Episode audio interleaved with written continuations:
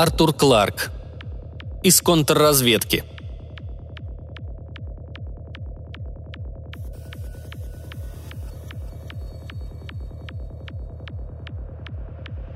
Часто можно услышать, будто бы в наш век поточных линий и массового производства полностью изжил себя кустарь-умелец, искусный мастер по дереву и металлу, чьими руками создано столько прекрасных творений прошлого. Утверждение скороспелое и неверное.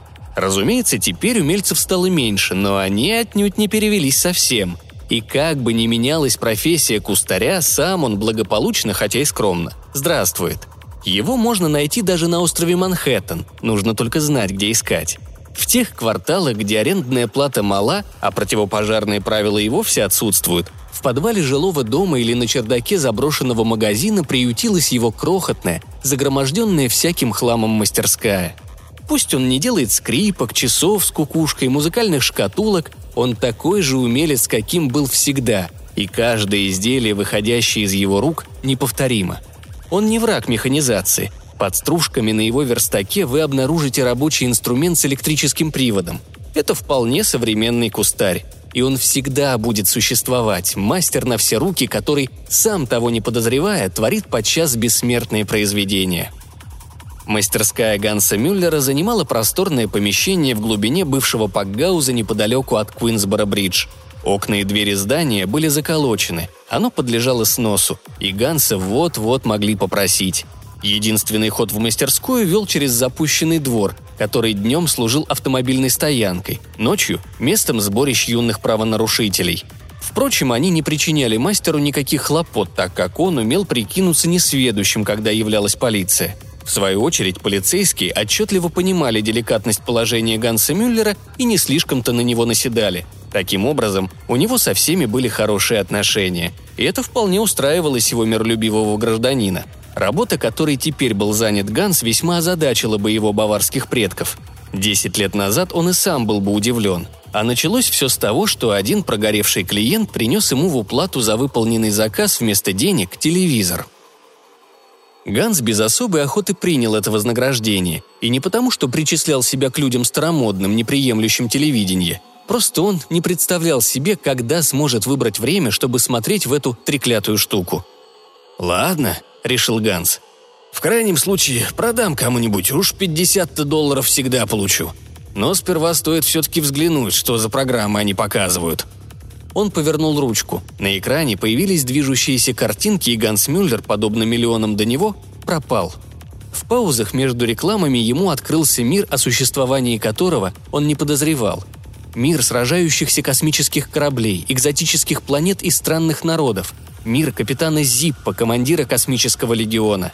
И лишь когда нудное описание достоинств чуда Каши Кранч сменилось почти столь же нудным поединком двух боксеров, которые явно заключили пакт о ненападении, он стряхнул с себя чары. Ганс был простодушным человеком, он всегда любил сказки, а это были современные сказки, к тому же с чудесами, о которых братья Гримм не могли и мечтать. Так получилось, что Ганс Мюллер раздумал продавать телевизор – Прошла не одна неделя, прежде чем поунялось его первоначальное наивное восхищение. Теперь Ганс уже критическим взором смотрел на обстановку и меблировку телевизионного мира будущего. Он был в своей области художником и отказывался верить, что через сто лет вкусы деградируют до такой степени. Воображение заказчиков рекламной передачи удручало его. Ганс был весьма невысокого мнения и об оружии, которым пользовались капитан Зип и его враги – нет, он не пытался понять принцип действия портативного дезинтегратора. Его смущало только почему этот дезинтегратор непременно должен быть таким громоздким. А одежда, а интерьеры космических кораблей, они выглядят неправдоподобно. Откуда он мог это знать? Гансу всегда было присуще чувство целесообразности. Оно тотчас заявило о себе и в этой новой для него области. Мы уже сказали, что Ганс был простодушным человеком. Но простаком его нельзя было назвать. Прослышав, что на телевидении платят хорошие деньги, мастер сел за свой рабочий стол.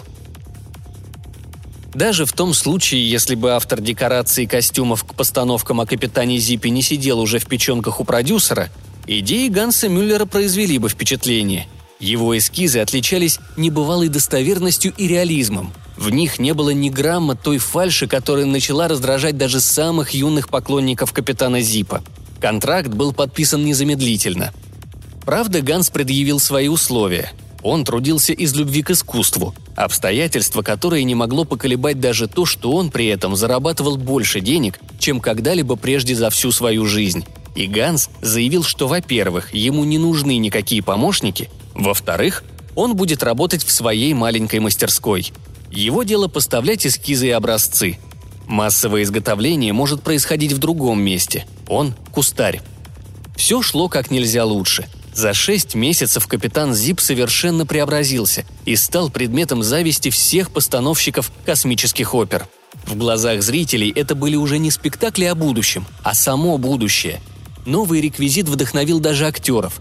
После спектакля они часто вели себя как путешественники во времени, внезапно перенесенные в далекую страну и чувствующие страшную неловкость из-за отсутствия самых привычных предметов обихода. Ганс об этом не знал. Он продолжал увлеченно работать, отказываясь встречаться с кем-либо кроме продюсера и решая все вопросы по телефону. Он по-прежнему смотрел телевизионные передачи, и это позволяло ему проверять, не искажают ли там его идеи – Единственным наглядным знаком связи Ганса Мюллера с отнюдь не фантастическим миром коммерческого телевидения был стоящий в углу мастерской ящик маисовых хлопьев «Кранч», дар благодарного заказчика рекламы. Ганс честно проглотил одну ложку чудо-каши, после чего с облегчением вспомнил, что ему платят деньги не за то, чтобы он ел это варево. В воскресенье поздно вечером Ганс Мюллер заканчивал образец нового гермошлема. Вдруг он почувствовал, что в мастерской есть еще кто-то – он медленно повернулся к двери. Она ведь была заперта. Как они ухитрились открыть ее так бесшумно? Возле двери, глядя на него, неподвижно стояли двое. Ганс почувствовал, как сердце уходит в пятки и поспешно мобилизовал все свое мужество. Хорошо еще, что здесь хранится только малая часть его денег. А может быть, это как раз плохо? Еще разъяряться? «Кто вы?» – спросил он. «Что вам здесь надо?» Один из вошедших направился к нему – Второй остался стоять у двери, не сводя глаз с мастера. Оба были в новых пальто, низко надвинутые на лоб шляпы не позволяли разглядеть лиц. «Слишком хорошо одеты», — сказал себе Ганс, чтобы быть заурядными грабителями. «Не волнуйтесь, мистер Мюллер», — ответил первый незнакомец, легко читая его мысли. «Мы не бандиты, мы представители власти, из контрразведки». «Не понимаю». Незнакомец сунул руку в спрятанный под пальто портфель и извлек пачку фотографий — Порывшись среди них, он вынул одну. «Вы причинили нам немало хлопот, мистер Мюллер. Две недели мы разыскивали вас. Ваши работодатели никак не хотели давать нам адрес. Прячут вас от конкурентов.